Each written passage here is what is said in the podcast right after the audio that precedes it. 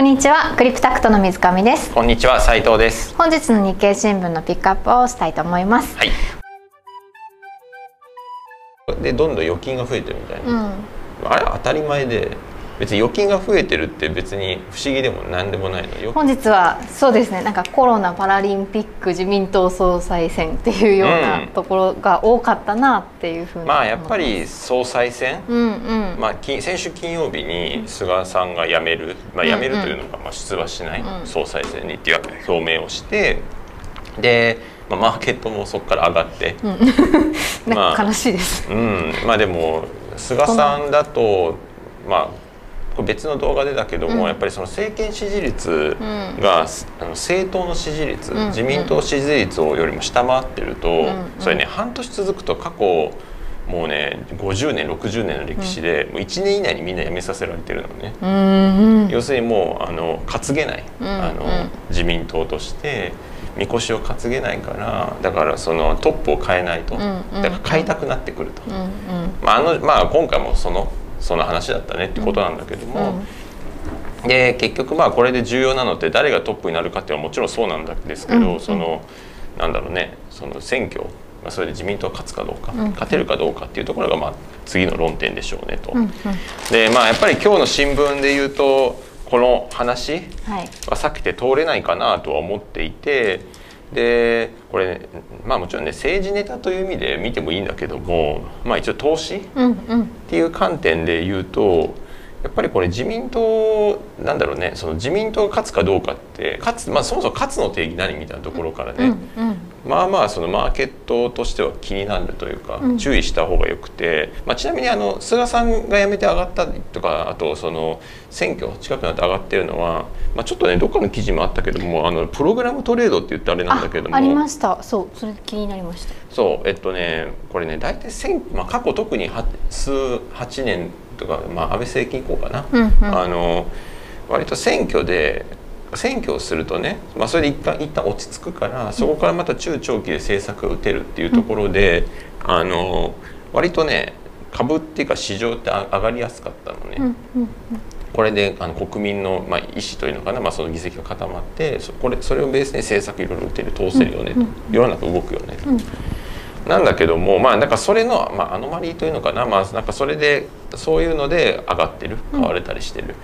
傾向なんだけど僕ねちょっとそれ今回は違うと思っていまして、まあ、違うというのか、まあ、別にもちろんこれ自民党が勝ってとかやったら結果的に同じかもしれないんだけども、うん。そんな単純な話じゃないこれまでは結構もう自民党が勝つのは分かってて、うん。ほぼ分かってて、まあ、少なくとも自公が勝つっうん。ていうのは分かってて分かってる上でどれぐらい勝つんですかっていう話だったから、まあなんとなく選挙するたびに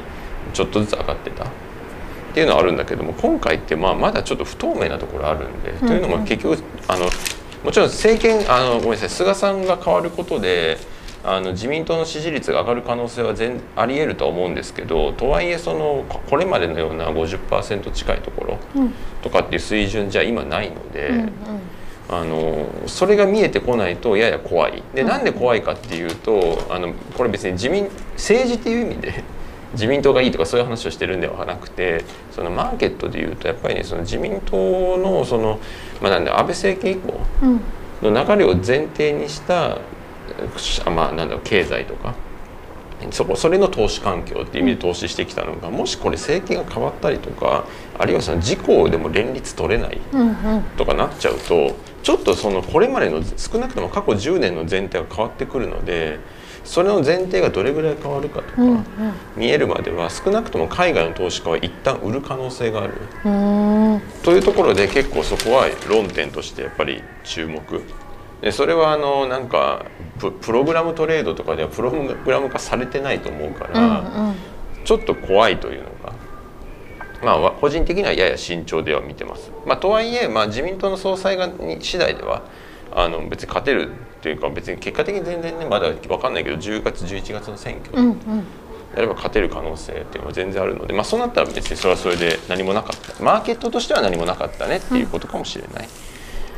でまあこれじゃあ今のところ何見たらいいのみたいなあの投資ネタで言うとどういうのを見ましょうかっていうと、まあ、当然誰が首相になるかっていうところなんだけども、まあ、これあの結局今回なんで菅さん辞めて変わるかって言ったらし衆議院選挙勝てないんじゃないっていう話なのね、逆に言うと一番人気のある人が首相になりゃいいっていう、まあ、動機としてはそれなわけ、特に自民党の若手議員がやっぱり地盤が弱いもうなんか当選回数1回2回とか人多いからあ地盤がなくてもう首相の顔が重要なわけ。それでいうと誰がいいかっていうその若手議員主体でやっぱりこう今回の話で起きてるから、それでいうともうここにね記事でこれ2面の記事かなとかに自民総裁選混迷な派閥とかってあるんだけども、そこの中にあの世論調査河野氏31%首位みたいな、これ見ると河野さんだろうなって思います。思いますっていうのは今回ねこれ派閥単位でなんかこの派閥は一致団結でこの首相であこの候補でって感じじゃないので、ないです。バラバラしてます、ね、そう。結局もうみんなさ派閥とかどうでもいいどうでもいいとは言わないけど、うん、とかじゃなくてそもそもまず次の選挙生き残れるかどうかのよっぽど重要だから、もう個人のねとして。だから一番勝てる人に入れる。みたいな派閥の意思とかじゃなくてもう個人レベルで議員の個人レベルで票を入れていくから。ってなるとまあいろいろ紆余曲折あると思うけどこの感じだと河野さんが、まあ、一歩やっぱリード、で派閥的には最初にやっぱり固まってるのは岸田さんなんだけども、岸田さんってあの河野さん31%に対して岸田さんで18%だから、やっぱちょっと弱い、あのこの中ではもしかしたら派閥としては固まってたとしても、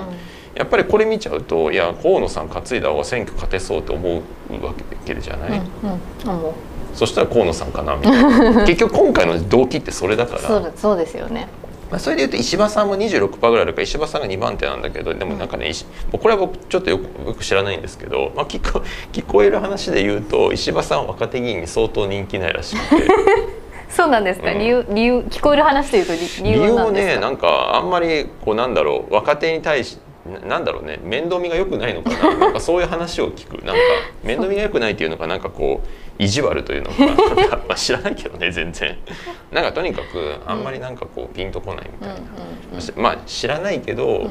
だったらまあ河野さんになっちゃう可能性もあるかなとか。まあでもこれちょっとまだ全然読めないので総裁が誰になるかあとまあその今回その各候補総裁の候補たちが何を言ってるかってまだはっきり出てきてはっきりっていうかまあ出てきてる人もいれば全部出揃ってないので、まあそれ次第かなと、これ以上出ることはこれ以上出ることないけど多分岸田さんとかは割ともう出しているので、うん、岸田さんのもので言うと、まあ、これ先週の振り返りなんかでも話したんですけどそのもうねあのこれもちょっといろいろ近しい人の話が聞くともう経済対策とかも30兆円以上やるみたいな、でまあそれの含めてだけどもあの援助金とか給付金とか補助金的なのもとてつもなく増やすみたいな、休業保障もそうだけどなんか自粛要請とかしたらもしかしたらまた給付金くらわるかもしれないしとか。であとあのなんだワクチン接種した人はもうお酒出していいよとか、もう移動の自由みたいな、まあ、そもそも自粛だから自由もクソもないんだけども、まあでもあの改めてね OK ってちゃんと言うとか、まああのそういうなんかことをまあ、言言ってるみたい、だからこれ別にあの正直言うと菅さんも似たようなこと言ってるそうですね。もうすでにワクチンパスポートの話ってもう出てます、ねうん、あとね病院の医療設備、うん、制度拡充させるとかね、うん、いやそれもなんか言ってたなみたいな。そうですね、うん、それは当たり前当たり前というかやんなきゃですよね。そうそうそう、どっちみちもやんなきゃいけないわけじゃない、それなの。だから菅さんが言ってたこととはあんま変わんないんだけども、まあなんか岸田さんそれ言ってまあでもそれで岸田さんがもし勝ってあのかつ自民党も勝ってその政策をやりきったら、それはマーケット上がると思う、うんうん、これここまでやるんだったら。あのでもあのまあそうなるかどうかってのはちょっとよく分かんない、うんうんうん、で岸田さんの言ってる、まあ、同じ言うても自民党なわけだから岸田さんが言ってるこの政策とそんなに変わらないことをもし各候補がやるんだったら誰が総裁になってもその政策が出てくるし、うん、だ次の論点は自民党がやっぱり自公連立で過半取れるかどうか、うんうん、これはばっかりはもうちょっと見ないと確かに分かんないかなとは思いますね。ちょっと政治というかこれ長くなっちゃいましたけども、うん、今日はまあそこは避けて通れないポイントかなとは思いますね。政権刷新で株高に危うさっていうのは？そうね、えっと、日本だとだ最近はやっぱりすごい上がったんだけども昔やっぱり10年以上前10年前以前っていうのはね回転ドアって言われたから首相が、うんうんうんうん。だから12年で変わってましたもそうんそうそう。あ15面だね。あ15万いたいた。うんうん。あの紙面で言うと。あのそう。だからやっぱりね海外投資家もそれを思い出しちゃうからね、だうん。からそうななるかどうかって結構ポイントかも。特にそれがもし自民党政権が変わったってなったら、うん。あこれもう短命で終わるでしょみたいな、うんそれは一旦売られる可能性がある、まあ、なんです。ちょっとやっぱり選挙はこ、怖いというのうんか、まあ、ミスった時の落ち込みが怖いかなうんみたいなうんうん。うんところありますね、まあ、マーケットっていう意味ではですけどね。そうですね。それはそうなってほしくないな。はい。まあ、はい。この辺が政権政治ネタというのかところで、でまあ言うとまあこの15面の隣の記事なんですけど、まあ、ちょっと毛色変わったやつで「財政リスクの継承ならず」みたいなタイトルで言うと「無風 CDS 日本化移す」っていう、まあ、あのこれ選挙とはまたちょっと違う話になってきますけどこれがまあピックアップというのかちょっと多分普通に読んでも難しかったかなみたいな。飛ばしてしまった。話ですね。でこれはね書いてあることとしてはね、まずそもそも CDS って何か分かる、わかんないまあ、一応解説してくれてるんだけどね。クレジットデフォルトスワップふむって終わります。まあこれ何を言わんとしてるかっていうとまず国って日本もそうですけど、いろんな国債を出してるでしょ、うん。国債と借金、うん。お金借りますって言って、まあ、債券っていう形であの、まあ、借りてると。で当然貸し手はさデフォルトデフォルトって分かるよね。そのと、まあ、帰ってこないみたいな、うん。債務不履行？そうそうそう、帰ってこないのが怖いじゃない、うんだからあのこのそういうためにそういうためにというのかなこの CDS っていうあの市場がまた別途あってこれ何かっていうとそのまあ保険みたいなイメージうん。イメージで言うと。だからもしデフォルトしたら例えば日本国債持ってます僕が、うんうん。でまあ、もし日本がデフォルトしたら僕が貸してる国債返ってこないかもしれないからうん。怖いですと、はい。そしたらあのそれを別の人が補填してあげるみたいな。だから、うんまあ、まあちょっと簡単に言うと日本がお金返してこなかったらこの人が返してくれるみたいな、うんうんうん。まあ、保険みたいな感じだよね、うんうん。で当然保険には手数料を払払うでしょ、でその手数料っていうのが、まあ、そのクレジット CDS のコストとかって言われたりするんだけども、うん改定、まあ、CDS の改定っていうのは保険だと思ってくれていいんだけども、僕がその CDS の売り手に対して保険を支払ってる、っていう、まあ、そういうイメージかな。でその支払ってる手数料が、まあ、このイールドっていうのかなあの保証率みたいなうんうん。あのイメージなんだけども、まあ、保証率は要は例えばさ100万円僕は貸してると、うん国にね。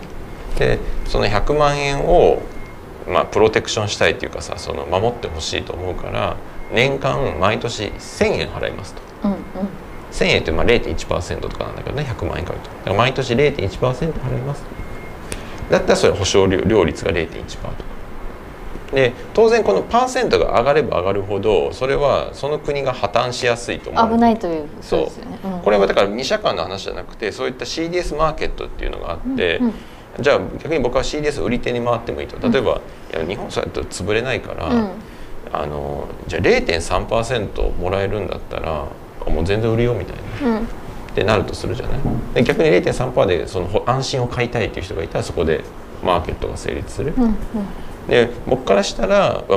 度は僕売り手になってたとしたらねその100万円を、まあ、100万円じゃないんだけど、まあ、ある意味その0.3%運用してるようなイメージ、うんうん。まあ、利利息が入ってくるようなイメージだよね。で逆に払ってる方はそれを払ってるみたいな。っていうなんかまあそういう市場が、まあ、あってですねで当然これってだからパーセント上がれば上がるまあデフォルトしそうな、うん。やばそうな国ほどパーセントうん。上がりますと。なんだけどここで書いてるのは最近そういうの上が全然上がんないねみたいな、うんうん CDS 全然上がんないじゃんみたういな、っんうん。ていうことを書いてるんですよ。なるほど。うん、あの要するにあのなんだろう。デフォルトしそうかどうかって借金が多いかどうかじゃない。全然借金してなかったらさその人が初めてした借金はだったら大丈夫そうな気もする、うんでも国ですごい借金がどんどんどんどん膨れ上がってると、うん。えこれ大丈夫？帰ってくんの？みたいな、うんうん。そうすると保証料率も上がってくる、うん。怖いからみたいな、うん。だけどこんこのコロナ以降全然上がってない。でも借金はめっちゃ増えてるみたいな。っていうのを書いてくれてるんですよね。なんか内戦多い国とかも危なそうだなとかって思っちゃうけどそうね。あんまり関係ない。えっと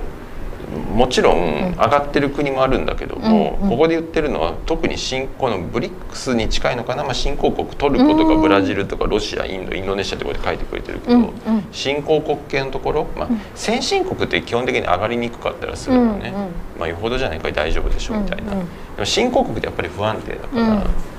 っぱりその財政によってバーって変わったりするんだけどデフォルトもあるしみたいな。ところがまあ最近あんま上がってないみたいな、うんうん。でも財政は悪化してんのにみたいな。うんでこれなんでやみたいな。で一つはねやっぱり金余りって書いてくれてんだけどもあのもうどんどんどんどんそのなんだろう、えっと、コロナ以降うん。金融緩和で、まあ、世界中が金余お金余ってるから、うん。まあ、別に貸せちゃううん。こういうところにも。低金利でいいよみたいな。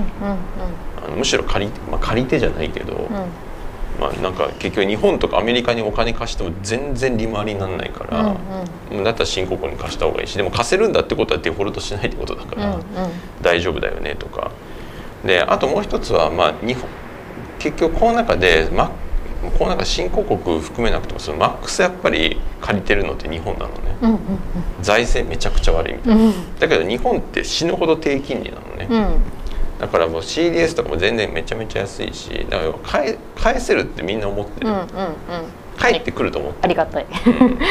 でそれはなんでなんでやっていうとやっぱりよく言われるのはやっぱり円建て円建ての借金は円発行すれば返せるじゃんっていう、うん。ただそれだけ、円の価値がどうなるか知らんけどみたいな、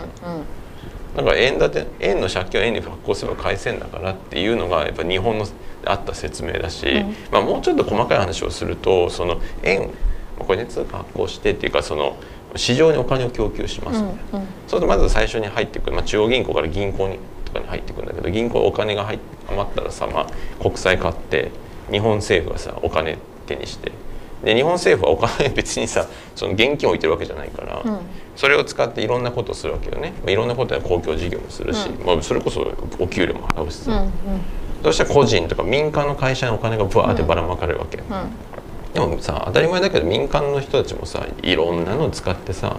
最後はさ銀行に帰ってくるじゃん、うん。いや僕個人で言うと例えば僕給料もらいましたと。給料からいろんなのお金払って残った分は銀行に預けますと、でもいろんなのをそのお金払ってる時点でお金をもらってる人たちがいるわけでしょ、うんうん例えば家賃とか、はい。でその人たちももらったお金は銀行に預けてるから、うん。結局民間っていう全体で言うと最後回り回って銀行にお金返ってきてるのね、うんうん。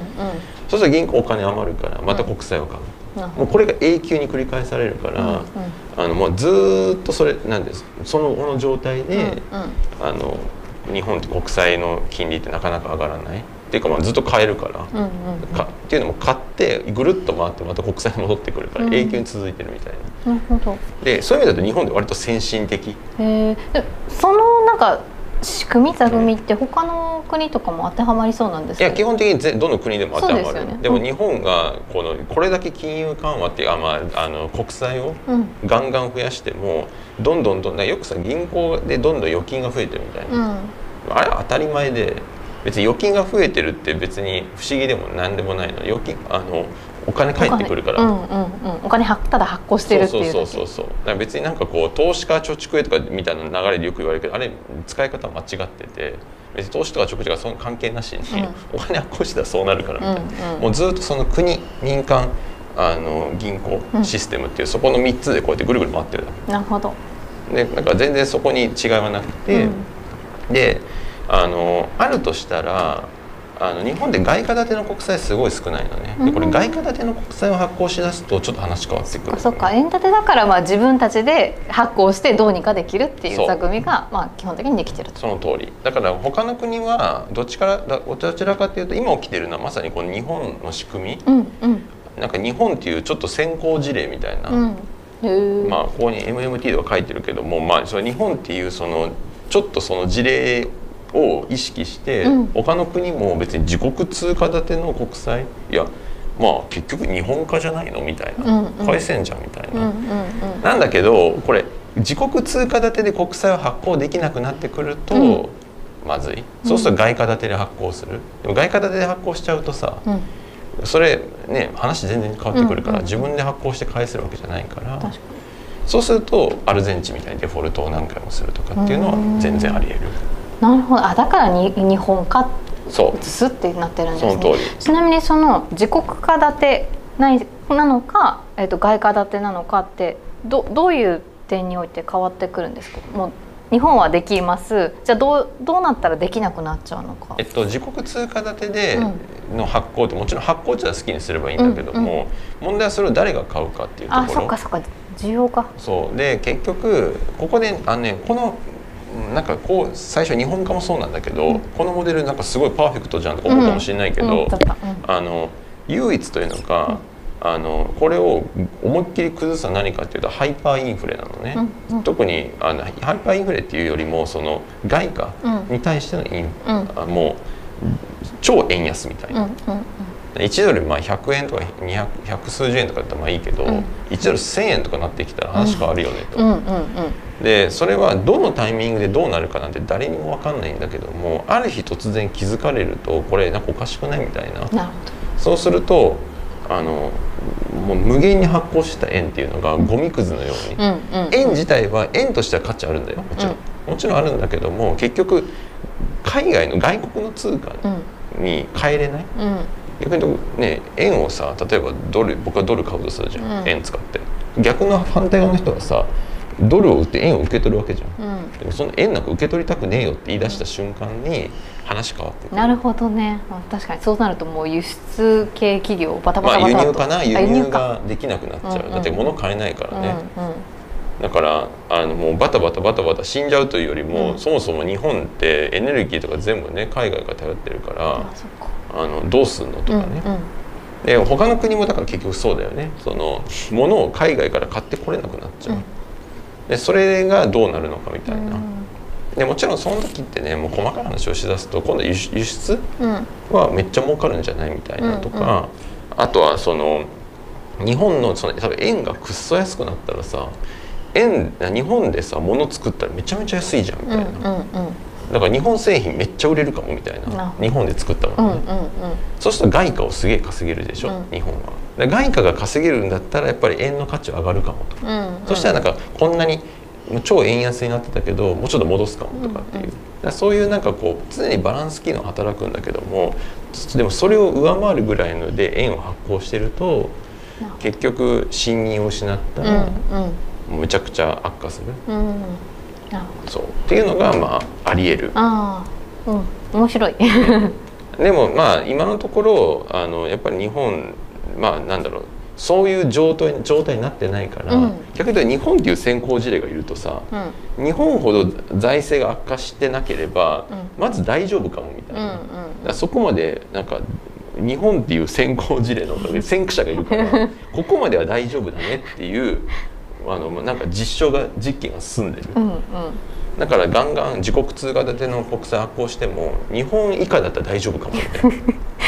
嬉しいのか嬉しくないのか。うん、まああのねもちろんちょっと違うよ。例えばさ、うん。トルコブラジルロシアインドインドネシアとかねが日本並み日本にちょっとかけるぐらいのところまで発行しても無事でいられるかどうかは、